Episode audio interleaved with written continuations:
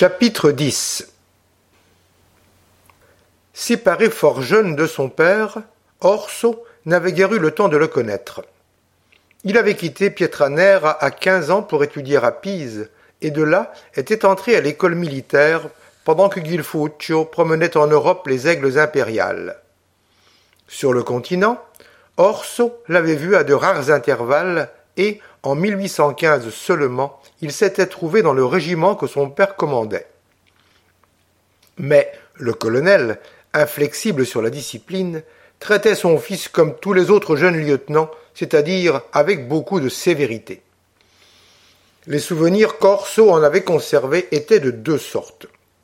Il se le rappelait à Pietranera, lui confiant son sabre, lui laissant décharger son fusil quand il revenait de la chasse, ou le faisant asseoir pour la première fois, lui, Bambin, à la table de famille. Puis il se représentait le colonel Della Rebbia, l'envoyant aux arrêts pour quelque étourderie et ne l'appelant jamais que lieutenant Della Rebbia. Lieutenant Della Rebbia, vous n'êtes pas à votre place de bataille, trois jours d'arrêt. Vos tirailleurs sont à cinq mètres trop loin de la réserve, cinq jours d'arrêt. Vous êtes en bonnet de police, à midi cinq minutes, huit jours d'arrêt. Une seule fois, aux quatre bras, il lui avait dit Très bien, Orso, mais de la prudence.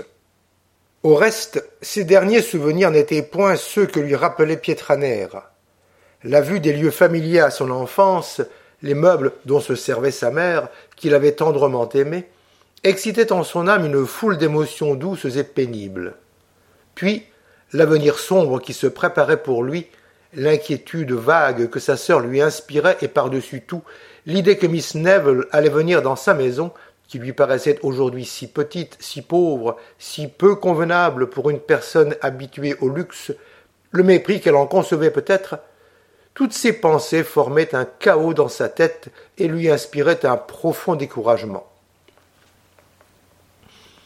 Il s'assit pour souper dans un grand fauteuil de chêne noirci où son père présidait les repas de famille et sourit en voyant Colomba hésiter à se mettre à table avec lui. Il lui sut bon gré d'ailleurs du silence qu'elle observa pendant le souper et de la prompte retraite qu'elle fit ensuite, car il se sentait trop ému pour résister aux attaques qu'elle lui préparait sans doute. Mais Colomba le ménageait et voulait lui laisser le temps de se reconnaître. La tête appuyée sur sa main, il demeura longtemps immobile, repassant dans son esprit les scènes des quinze derniers jours qu'il avait vécus. Il voyait avec effroi cette attente où chacun semblait être de sa conduite à l'égard des Baricini. Il voyait avec effroi cette attente où chacun semblait être de sa conduite à l'égard des Baricini. Déjà, il s'apercevait que l'opinion de Pietranera commençait à être pour lui celle du monde. Il devait se venger sous peine de passer pour un lâche. Mais sur qui se venger? Il ne pouvait croire les Baricini coupables de meurtre. À la vérité, ils étaient les ennemis de sa famille, mais il fallait les préjugés grossiers de ses compatriotes pour leur attribuer un assassinat. Quelquefois, il considérait le talisman de Miss Neville et en répétait tout bas la devise La vie est un combat. Enfin, il se dit d'un ton ferme J'en sortirai vainqueur. Sur cette bonne pensée, il se leva et, prenant la lampe, il allait monter dans sa chambre lorsqu'on frappa à la porte de la maison. L'heure était indue pour recevoir une visite. Colomba parut aussitôt, suivie de la femme qui les servait. Ce n'est rien, dit-elle en courant à la porte. Cependant, avant d'ouvrir, elle demanda qui frappait. Une voix douce répondit C'est moi. Aussitôt, la barre de bois placée en travers de la porte fut enlevée et Colomba reparut dans la salle à manger, suivie d'une petite fille de dix ans à peu près, pieds nus, en haillons, la tête couverte d'un mauvais mouchoir, de dessous lequel s'échappaient de longues mèches de cheveux noirs comme l'aile d'un corbeau. L'enfant était maigre, pâle, la peau brûlée par le soleil. Mais dans ses yeux brillait le feu de l'intelligence.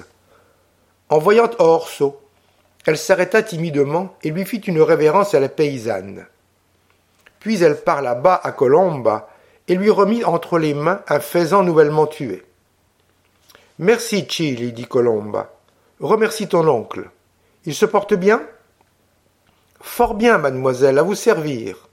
Je n'ai pu venir plus tôt parce qu'il a bien tardé. Je suis resté trois heures dans le maquis à l'attendre. Et tu n'as pas soupé? Dame, non, mademoiselle, je n'ai pas eu le temps. On va te donner à souper. Ton oncle a-t-il du pain encore? Peu, mademoiselle. Mais c'est de la poudre surtout qui lui manque. Voilà les châtaignes venues et maintenant il n'a plus besoin que de poudre. Je vais te donner un pain pour lui et de la poudre. Dis-lui qu'il l'aménage, elle est chère. Colomba, dit Orso en français, à qui donc fais-tu ainsi la charité?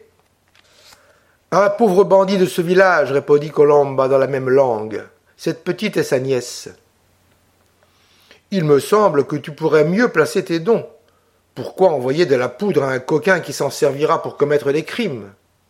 Sans cette déplorable faiblesse que tout le monde paraît avoir ici pour les bandits, il y a longtemps qu'ils auraient disparu de la Corse. Les plus méchants de notre pays ne sont pas ceux qui sont à la campagne.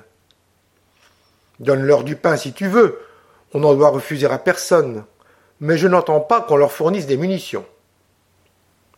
Mon frère, dit Colomba d'un ton grave, vous êtes le maître ici, et tout vous appartient dans cette maison. Mais, je vous en préviens, je donnerai mon mezzaro à cette petite fille pour qu'elle le vende, plutôt que de refuser de la poudre à un bandit. Lui refuser de la poudre Mais autant vaut le livrer aux gendarmes. Quelle protection a-t-il contre eux, sinon ses cartouches? La petite fille, cependant, dévorait avec avidité un morceau de pain, et regardait attentivement tour à tour Colomba et son frère, cherchant à comprendre dans leurs yeux le sens de ce qu'ils disaient. Et qu'a-t-il fait enfin ton bandit? Pour quel crime s'est-il jeté dans le maquis? Brandolaccio n'a point commis de crime, s'écria Colomba. Il a tué Giovanni Pizzo, qui avait assassiné son père pendant que lui était à l'armée. Orso détourna la tête, prit la lampe et, sans répondre, monta dans sa chambre. Alors Colomba donna poudre et provisions à l'enfant et la reconduisit jusqu'à la porte en lui répétant Surtout que ton oncle veille bien sur Orso.